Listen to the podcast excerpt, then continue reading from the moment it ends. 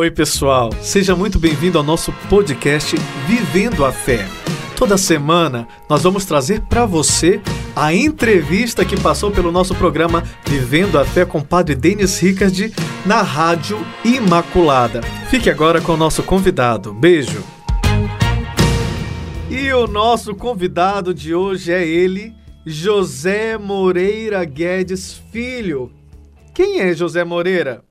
Olha, antes de, de dizer para você como você o conhece, porque tenho certeza que você já o conhece, eu quero falar que ele é psicanalista, filósofo, teólogo, fundador de uma comunidade que tem aí espalhado o Espírito Santo através do seu carisma no mundo, que é a comunidade ID. José Moreira Guedes Filho é ele o Juninho da Missão ID. Bem-vindo, Juninho!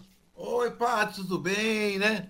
Feliz Dia dos Pais para você que é padre também, né? Porque é o padre é pai de uma multidão, né? Como Abraão, né? Deus mudou o nome de Abrão, que é pai das alturas, para Abraão, que é pai de uma multidão. Então imagina Abraão na rua, né? Só falava, oi, pai de uma multidão, né? Já ia é, ele ouvindo a promessa de Deus diariamente.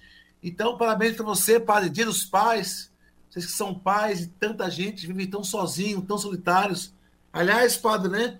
Os padres têm sofrendo muita solidão ultimamente. Você sempre sofreu, né, padre? Solidão, angústia, muitos suicídios. Afinal de contas, é uma vida muito solitária, né?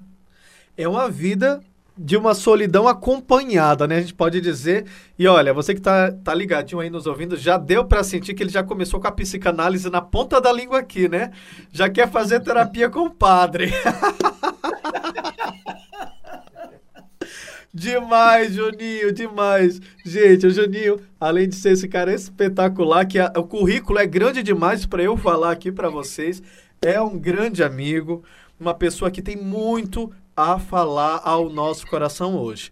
Mas antes, eu também quero desejar feliz Dia dos Pais para você, que é pai, você que é fundador de comunidade, que também é um pai espiritual, além de você ter filhos, né, que vieram do teu, do teu amor com a Cláudia, o Juninho é casado, é também pai de uma comunidade. E daqui a pouco ele vai falar um pouquinho para nós sobre isso.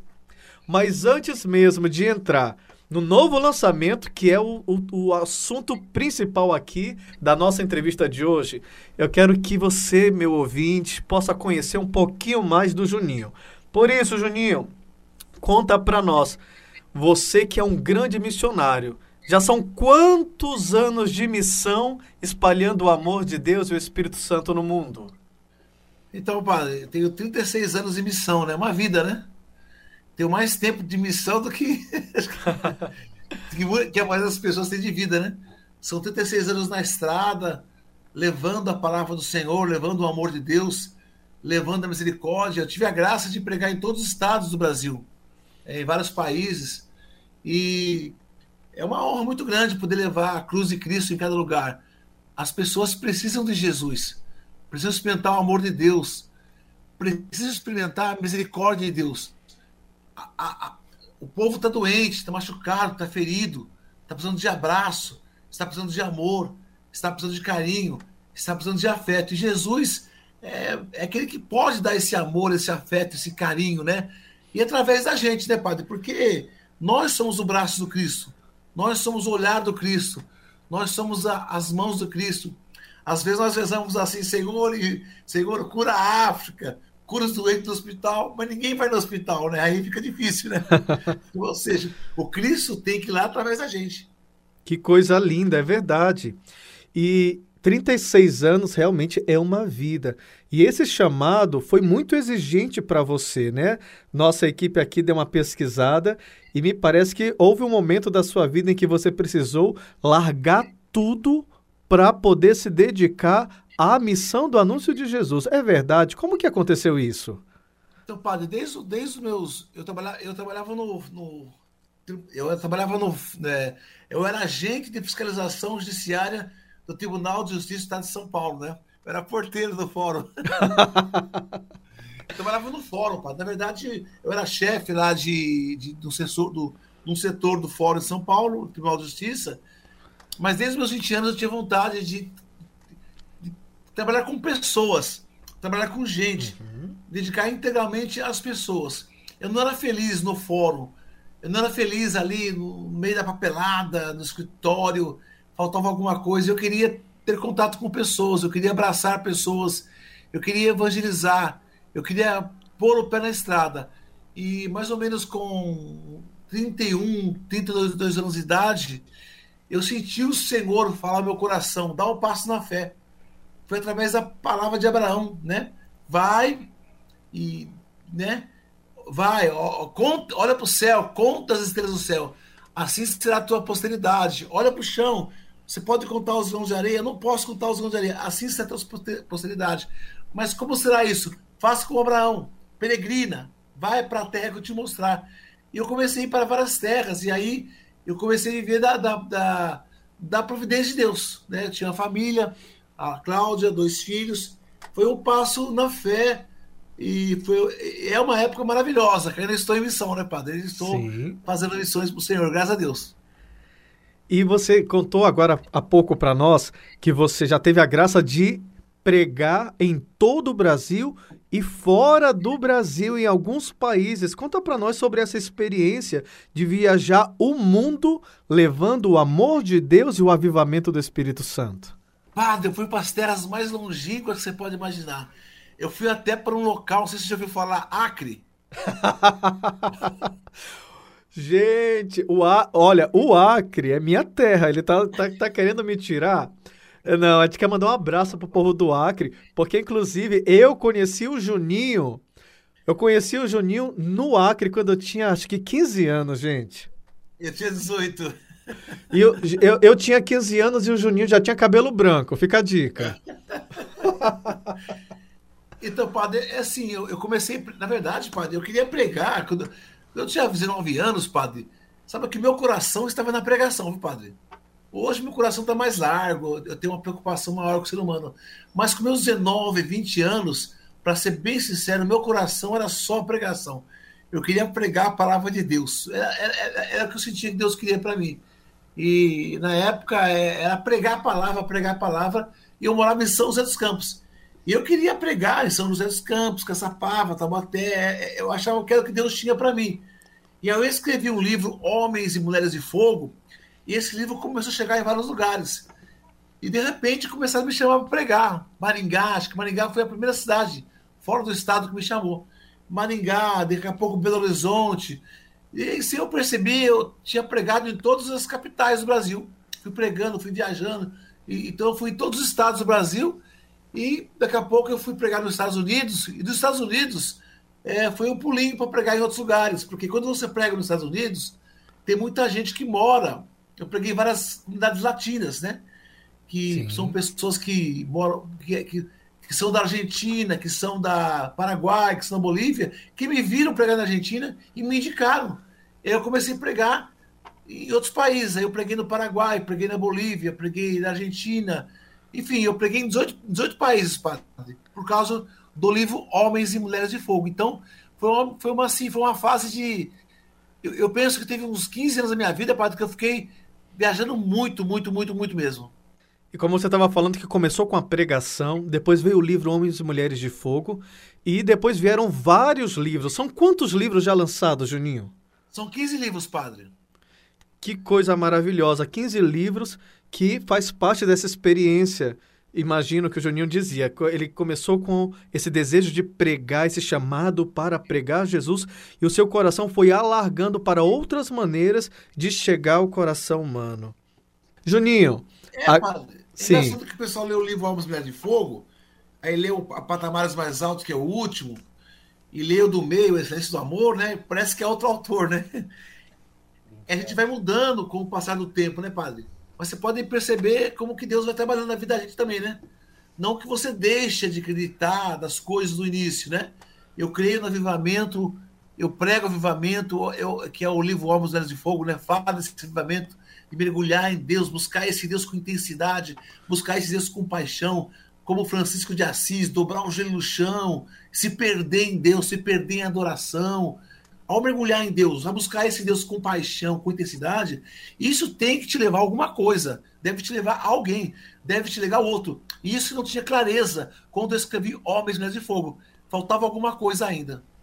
E já já você vai, querido ouvinte, saber o que que faltava, porque o Juninho vai hoje abrir o coração aqui pra gente. Olha que a conversa hoje vai render. E porque você nos contou que viajou por tantos países pregando, eu fiquei aqui com uma pequena curiosidade. Vamos aqui perguntar para o Juninho. Aconteceu já alguma coisa engraçada nessas viagens? Porque imagino tantos países, culturas diferentes, línguas diferentes. O que, que já aconteceu que você pode contar aqui para nós? Ah, padre, já muita coisa. É, é, é, então, padre, sabe que o pessoal às vezes eles eles falam assim, né? Ah, o pessoal lá é grosso tal. Não é que o pessoal é grosso, padre, o pessoal pensa diferente. Por uhum. exemplo, em Portugal, o pessoal, tem algumas regiões, se, se, você para assim, eu posso estacionar o carro aqui? Eles respondem com uma pergunta, se querem ser multado, né? Não é que eles são grossos, eles são práticos. Eles já respondem o que vai acontecer. E aí eu estava numa, numa das minhas viagens do exterior, estava em Portugal, nós estávamos no restaurante. E nós alugamos um carro. É, eu não lembro qual, qual, qual foi o, o, carro que nós alugamos agora, né? Acho que foi um. Foi que carro que foi? Enfim, alugamos um carro lá, um, digamos que foi um. Ah, não lembro o nome do carro agora, padre. Fala um carro aí, padre, qualquer. Um Voyage, vai. Mas não era Voyage, é um carro, né? Alugamos um carro, né, padre? Aí eu estava no restaurante e chegamos no restaurante e o garçom chegou para mim: Ei, ei, pois, é, você, tem, você tem um, é, é, um, um Voyage, né, que não, era, não lembro o carro que era, mas ele Voyage. Falei, não, eu, eu, eu, tava no Brasil, eu tinha um Siena. Falei, não, meu carro é um Siena. Pô, você, você tem um Voyage? Sim, não, eu tenho um Siena. Aí o pessoal, Juninho, você alugou o Voyage. Ah, sim, o Voyage é meu, né? É, você tem um Voyage, sim, porque você chegou de Voyage. Falei, eu tenho o Siena. Juninho, você alugou o Voyage? Ah, é verdade, eu tenho, tenho um Voyage. Olha, pois sai correndo que o seu Voyage saiu correndo no meio da estrada. Aí eu fui lá fora, pô, eu esqueci de puxar o, o freio de mão do carro. Né? Ai, meu e, Deus! E descia lá embaixo, né? Aí eu fico imaginando o, o garçom, né? Ô brasileiro burro, né? Perguntei se ele tem um Voyage, falou que não. Tive que convencer que ele tem o carro que era dele mesmo, depois ele saiu correndo atrás do carro dele. Na verdade, eu aluguei o carro e esqueci que eu tinha alugado o carro, né? Na época, né? Foi uma loucura. Acontece muita coisa diferente no exterior, padre. Nossa, aí fico imaginando agora esse carro descendo, o povo desesperado. Essas são as histórias do, dos missionários, gente, desse grande missionário que está com a gente aqui hoje, o Juninho é, da Missão padre, ID. E, o carro desceu a ladeira e não bateu ninguém, não pegou ninguém, padre. Ah, que benção, que benção. E você é fundador de uma comunidade, comunidade ID. Fala um pouquinho sobre esse carisma que com certeza deve fazer parte da tua história, deve transbordar sobre estes livros, para o nosso povo conhecer um pouquinho. Então, padre, o carisma da nossa comunidade, o primeiro é o avivamento, que é aquilo que eu falei, né? É buscar a presença de Deus, é buscar o avivamento constante. A renovação carismática chama de batismo do Espírito Santo, né? Mas os santos experimentam isso, Francisco de Assis, Padre Pio, é, São João Bosco, eles experimentam essa busca constante de Deus, esse avivamento, estar constantemente na presença de Deus. E esse estar constantemente na presença de Deus vai nos levar ao amor, ao amor, levar a amar as pessoas, levar a fazer obras de concreto. Então, se eu estou em Deus, o que, que esse amor me leva a fazer de concreto? Me leva ao quê? a, a trabalhar com ajudar uma pessoa que está no álcool, ajudar uma pessoa que está nas drogas, me leva a dar a uma cesta básica. Qual bem que eu posso fazer para um ser humano? Qual ato de amor que eu posso fazer todos os dias? E desemboca na misericórdia, que é, eu percebia que há um pouco de preconceito dentro da igreja, né? De exclusão. E aí o amor, eu percebi que Jesus, ele acolhe os, os pecadores, né? Ele acolhe a prostituta, ele, aquele clipe que o senhor fez, né, para onde foram os bons, padre, eu acho ele uma obra-prima. Para mim é o um melhor clipe católico que eu vi até hoje, porque ele é profético, né? Ele mostra Jesus que acolhe o excluído. Então, Jesus ele acolheu Zaqueu, ele acolheu Maria Madalena, ele acolheu cobradores de imposto. É um amor que caminha com o pecador junto e a transformação acontece no caminhar. Você vai caminhando com a pessoa e aí vem a transformação. E hoje o processo é o contrário, nós cobramos muitas pessoas. Hum. Nós não damos tempo da pessoa conhecer o amor de Deus.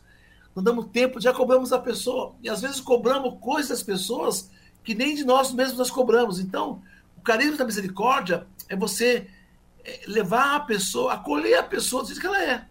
Você acolhe ela, começa a andar com ela e dá tempo ao tempo para que Deus possa trabalhar no coração dela, como Deus dá tempo para trabalhar no nosso coração, porque nós não estamos prontos, Padre.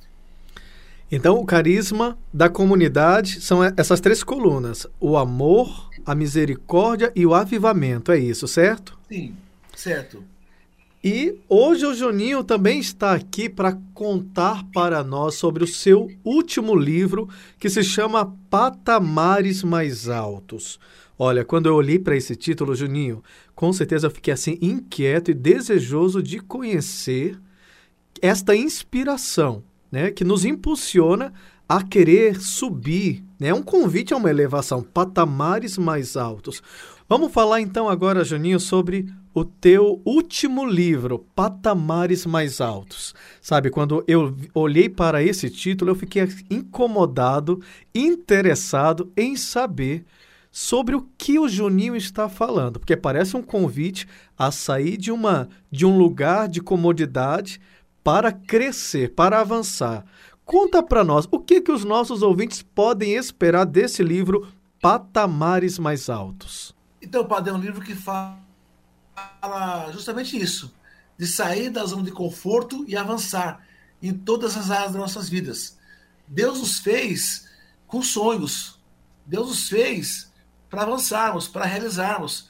Antes de nós nascermos, nós já existimos na vida de Deus. Então Deus tem um propósito para nós nessa vida. E eu preciso descobrir qual é o propósito de Deus para mim nessa vida. Ele colocou sonhos em meu coração, sonhos espirituais, sonhos profissionais, sonhos é, afetivos, sonhos de relacionamentos. Eu nasci para ser feliz. Então eu preciso sonhar. Então, quais são os meus sonhos? O meu sonho tem que ter cor, tem que ter brilho, tem que ter intensidade. Eu tenho que saber qual é o meu sonho para eu poder ir atrás do meu sonho. Se eu não tenho sonho, eu vou ficar estagnado. E eu preciso descobrir qual é o meu sonho. Passos concretos para concretizar isso. Senão, eu fico parado, eu fico estagnado e minha vida perde o sabor, porque eu me perco, eu fico parado, completamente parado. E muita gente acha normal, né? A pessoa está numa vida parada, está desempregado, tem pessoas que acham errado ganhar dinheiro, tem pai de família que está passando fome e acha errado ganhar dinheiro. Na verdade, esse família tem que avançar, tem que ter sonho para ele, para sua esposa, para os seus filhos, dar uma casa boa para o seu filho, uma casa boa para sua esposa, viver bem. As pessoas têm direito a fazer uma boa viagem, as pessoas têm direito a comer bem, as pessoas têm direito a uma vida boa. Nós não podemos ser egoístas, pensar só em nós, mas nós temos direito a ter uma vida boa. É disso que fala esse livro, baseado nos sete milagres de São João. Nos sete milagres de São João, nossa, fantástico.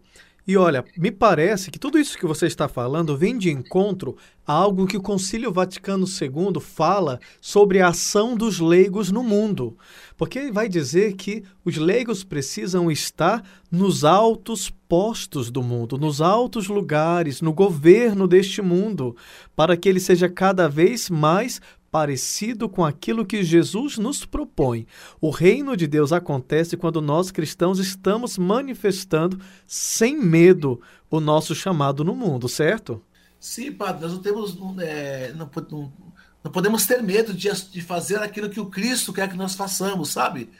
O Senhor, ele, ele quer que os cristãos sejam diferentes. Você pega, por exemplo, né? É, Moisés, ele foi um líder maravilhoso ele ajudou a libertar o povo do Egito, porque ele assumiu a parte dele. Ele, eu vou fazer minha parte. José foi um homem extraordinário, porque ele resolveu fazer a parte dele também. Daniel também fez a parte dele. Moisés, Daniel, José, Neemias. Quantos homens fizeram diferença no Antigo Testamento porque assumiram a sua responsabilidade? Eles foram homens políticos que tomaram, ó, eu vou fazer essa parte. Os cristãos hoje têm medo, eles falam que política e religião não mistura. E por que não mistura, cristão? Por que não mistura as pessoas que não são cristãs, as pessoas que não têm valores estão governando o mundo, estão fazendo o que quer. Nós cristãos somos sal da terra, luz do mundo. Nós temos que estar nesses ambientes. Precisa de cristãos cheios do Espírito Santo, cheios de bondade, cheios de misericórdia, cheios de justiça na política, na medicina, é, em todas as áreas, na, na psicologia. E para isso o cristão tem que estudar. Para isso o cristão tem que fazer faculdade. Eu vejo as pessoas incentivando o cristão a não estudar. Eu vejo, às vezes, o pessoal né, desculpa for falar a verdade, padre, a pessoa está lá num curso da renovação carismática, por exemplo, em várias dioceses, ele é pregador, está fazendo faculdade, ele não pode pregar porque não pode participar de determinado curso da renovação. Mas ele está estudando, ele está fazendo uma faculdade. Deixa o menino estudar. Aí ele para de estudar por causa porque não pode fazer um curso que é no meio de semana. Não, é importante ele estudar. É importante ter homens cheios do Espírito Santo, advogados cheios do Espírito Santo, juízes cheios do Espírito Santo, médicos cheios do Espírito Santo. Nós precisamos de pessoas estudadas, homens e mulheres cultos, artistas cultos, porque senão, né, como diz aquela parábola lá, os espinheiros vão nos governar. Você acredita que a nossa geração tem tido dificuldade para sonhar? Nossa, padre, que pergunta difícil e interessante. Sim, padre, eu, eu acredito que sim. Eu converso com muitas pessoas que elas não sabem para onde vão, sabe? Estão perdidas, né? A vida não tem sentido. E, e, e nessa, principalmente nessa fase dos 15 aos 23 anos, né? Que elas têm que tomar uma decisão, é, é bem complicado. Porque é muita exigência. A pessoa com 20 anos já tem que saber o que ela vai fazer, né? Ser engenheira, ser médico, entra na faculdade, daqui a pouco descobre que não é isso que ela quer. E o, e o segredo é, é, a pessoa sondar o seu coração e ver aquilo que faz a alma dela dançar. Né? O que, que a pessoa gosta? Eu descobri com 19 anos, padre, que eu, eu queria ser comediante quando eu era criança. Mas aí, por quê? Porque no fundo, padre, eu gosto de gente. Eu gosto de pessoas. Então, como eu gosto de gente, padre, eu posso trabalhar com pregação, tem a ver com gente, eu vou estar ajudando as pessoas, eu posso trabalhar com filosofia, tem a ver com gente, eu posso trabalhar com psicanálise, tem a ver com gente. Na verdade, eu gosto de gente, eu gosto de pessoas, eu gosto de estar com pessoas. Então, minha vocação tem a ver em estar com pessoas. Eu, Juninho, eu gosto de ajudar as pessoas a sonharem. Eu gosto de ajudar elas a descobrirem os sonhos dela. Então, essa é uma das coisas da minha vocação, porque eu gosto de gente. Então, a pessoa tem que descobrir aquilo que faz a alma dela dançar. Porque deve ser muito ruim a pessoa ficar uma vida inteira trabalhando em algo que ela não gosta. Ou, ou viver uma vida sem saber para que ela está aqui. Ou seja, quando a pessoa descobre o sentido da vida dela, é uma vida maravilhosa, é uma vida extraordinária. E eu tenho certeza que todos nós somos chamados a viver uma vida extraordinária. extraordinária. Somos chamados a ver uma vida maravilhosa. Então, eu tenho que sondar o meu coração e descobrir o que é que faz a minha alma dançar, o que é que faz a minha alma vibrar. E como é que eu descubro isso? Eu tenho que observar o que é que as pessoas fazem que meu coração vibra. Por exemplo, se eu vou numa missa e vejo um padre celebrar a missa, quando ele entra a Eucaristia, quando ele ergue a Eucaristia, meu coração vibra, será que não é algo a mais? Pode estar vibrando porque eu quero receber, Jesus Eucarístico, mas será que talvez não é um chamado para ser sacerdote? Quando eu vejo um comediante contando uma piada e eu riso, eu dou risada, de repente pode ser um chamado para eu ser um comediante. Então eu tenho que estar aberto às sincronicidades da vida e ouvir o que a vida está falando para descobrir meu chamado. Me parece, Juninho, que esse seu último livro, Patamares Mais Altos, está carregado dessa visão que une espiritualidade e psicanálise. Eu, como, como terapeuta psicanalítico, diante desta, desta proposta que seu livro está trazendo, começo a refletir um pouco exatamente sobre esta capacidade de sonhar. E quando olho para esta geração te escutando, que tem tido esta dificuldade, eu me recordo de alguns estudiosos que falam que nós estamos em uma, em uma geração que tem uma, uma dificuldade muito grande com frustrações. Será que muitas pessoas estão parando de sonhar para evitar se frustrar? Oh, padre, uma pergunta muito inteligente. E, e sim, padre. É, é, sabe que é, tem uma síndrome, né? Síndrome do sucesso, né? Do medo do sucesso. É... Como As que é pessoas têm medo. Síndrome medo. Do, do, do medo do sucesso? É. Síndrome do medo do sucesso. Por exemplo, padre, é, Jonas, ele não quis pregar em Nínive, porque ele pensou: se eu pregar em Nínive, Nínive vai se converter. Então, e se Nínive se converter, vai ter consequências para mim, né? Deus vai amar aquele povo mais tanto quanto o meu povo, como, quanto ama o meu povo. Então, Jonas tem medo de fazer sucesso. Algumas pessoas têm medo de fazer sucesso. Por exemplo, se eu for, se eu arrebentar, se eu cantar e arrebentar, muita, eu vou fazer sucesso muita gente vai ter inveja de mim, então eu não vou fazer sucesso. Inconscientemente a pessoa se boicota. Se eu montar uma loja, eu vou ganhar dinheiro e eu vou fazer sucesso, e aí muita gente vai ter inveja de mim. Então a pessoa ela se auto-sabota. Ou então a pessoa teve um fracasso muito grande, né? Ela tentou um amor, ela foi na foi namorar, eu vou vem cá, vou namorar com você. De repente aquele amor não deu certo e por medo de ter um novo fracasso no amor, ela não tenta novamente. Ou ela monta um negócio, ela fracassa nesse negócio. E por ter medo de fracassar novamente, ela não arrisca de novo, ela fica parado. Então, o medo de fracassar ou o medo de sucesso nos paralisa. Mas paralisado eu não tenho vida. Paralisado eu não tenho vida. Paralisado a minha alma não vibra. Paralisado eu estou na posição de morte, como fala Freud. A pior coisa que tem é quando eu estou na posição de morte, é quando eu estou parado, é quando meus olhos não brilham, é quando eu, não sonho mais. Eu tenho que ter vibração, eu tenho que saber para onde que eu vou. Quando eu sei para onde eu vou, quando eu quero algo, quando eu caminho para algo, quando eu desejo, a minha vida tem um sentido, é fascinante. Agora, quando eu estou parado, com medo do sucesso ou com medo do fracasso, a minha vida está na pulsão de morte. E é a pior coisa que pode acontecer com o ser humano. E olha, diante de, desta palavra que o Juninho está trazendo, gente, duas, dois versículos me enchem, me, o Espírito Santo me traz nessa hora para você, que está aí pensando, meu Deus, será que eu estou na poção de morte? Será que eu estou paralisado nos meus sonhos, paralisado na vida? A palavra diz que Jesus veio para nos dar vida e vida em abundância. É a primeira coisa que eu quero lembrar a você. E a segunda é que mais de 300 vezes a palavra de Deus diz: não temas. Não temas. Isso é impressionante, Juninho. Como diante dos medos, diante das, desta realidade humana, né, do medo da frustração e de tantos outros medos, a palavra de Deus sempre vem ao nosso encontro para nos trazer de volta à vida, não é? É, padre, você me lembrou aqui agora, né? É exatamente resumindo o que o senhor colocou, padre. Lá em Marcos, capítulo 5, Jairo estava caminhando com Jesus para ir até sua casa, que a sua filha estava doente de repente veio uma decepção, uma frustração. Alguém chegou e falou: Jairo, não incomodes mais o mestre, tua filha morreu. Aí ele ficou decepcionado. Nossa, acabou, frustrado, decepção. Nossa, não tem mais jeito, acabou, impossível. E aí Jesus olha para ele e fala: Não temas, crê somente.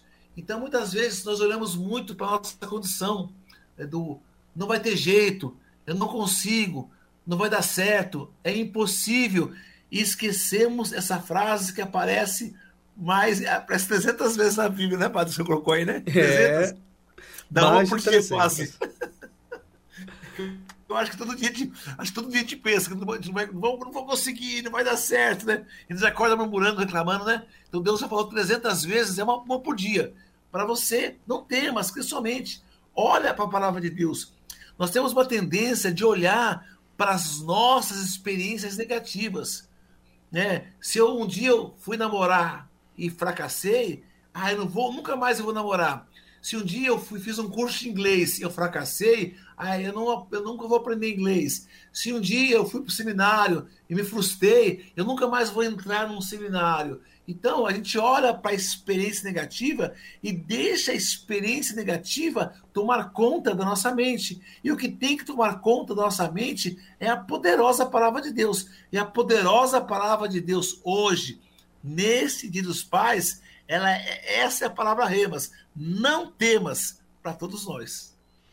Que coisa maravilhosa, Juninho. Eu tenho certeza que muitos dos nossos ouvintes, assim como eu, estamos sendo levantados, estamos sendo erguidos por esta palavra que você está nos trazendo.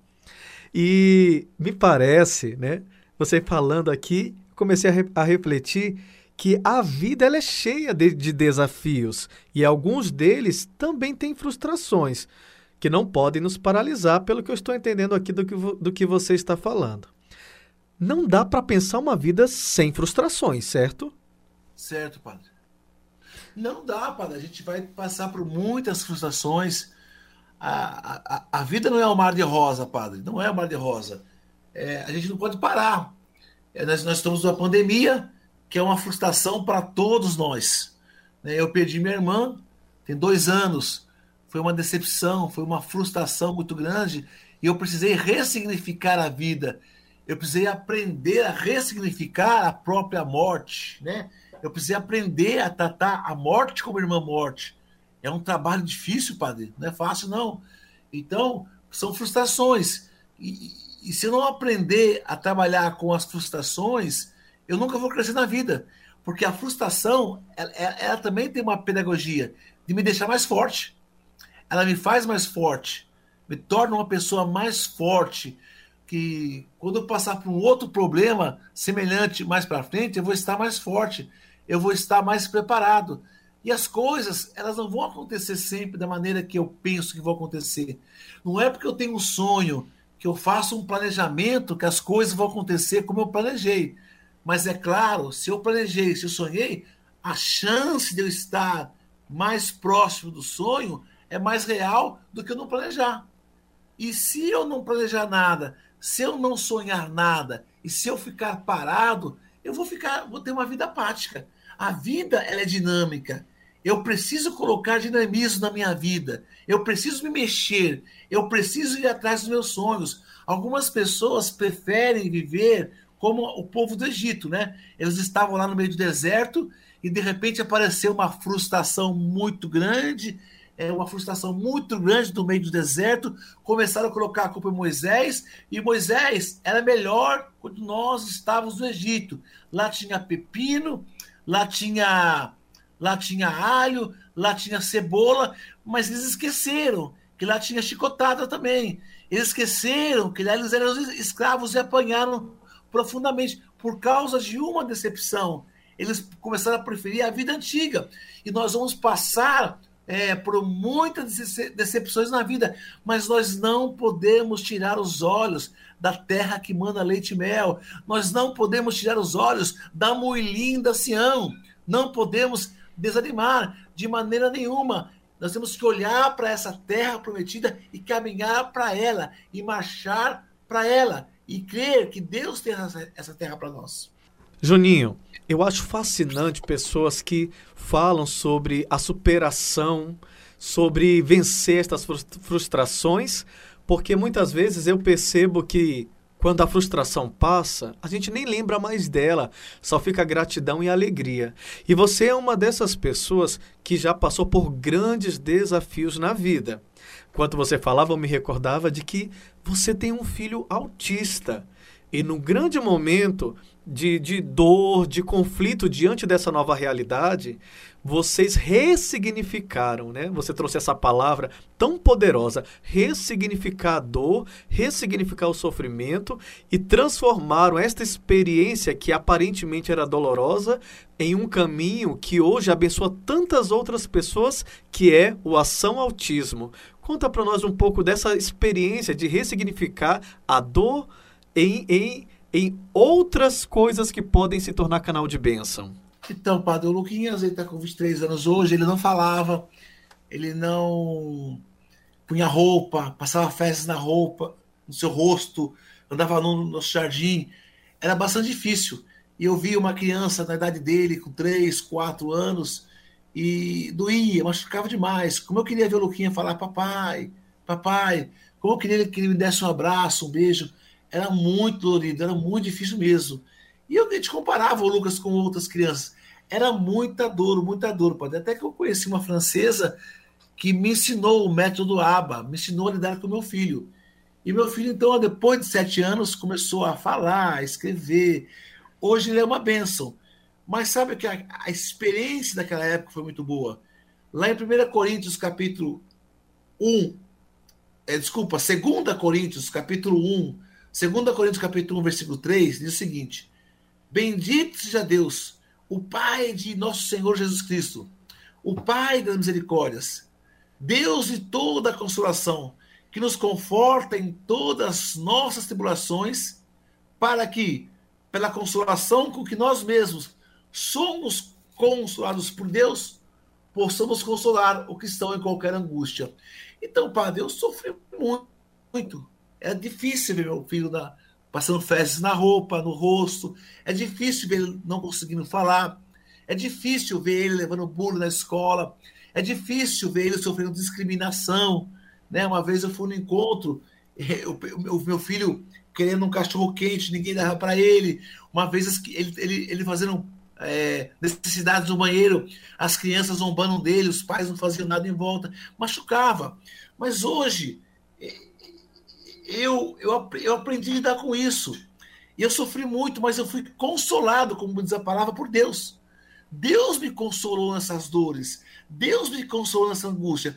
Eu sei o que sofre um pai que passa por essa angústia hoje. Eu sei que, que sofre um pai que tem um filho com autismo, ou tem síndrome de Down, que tem uma necessidade especial, ou alguém que tem um irmão com uma necessidade especial. Eu sei o que sofre essa pessoa.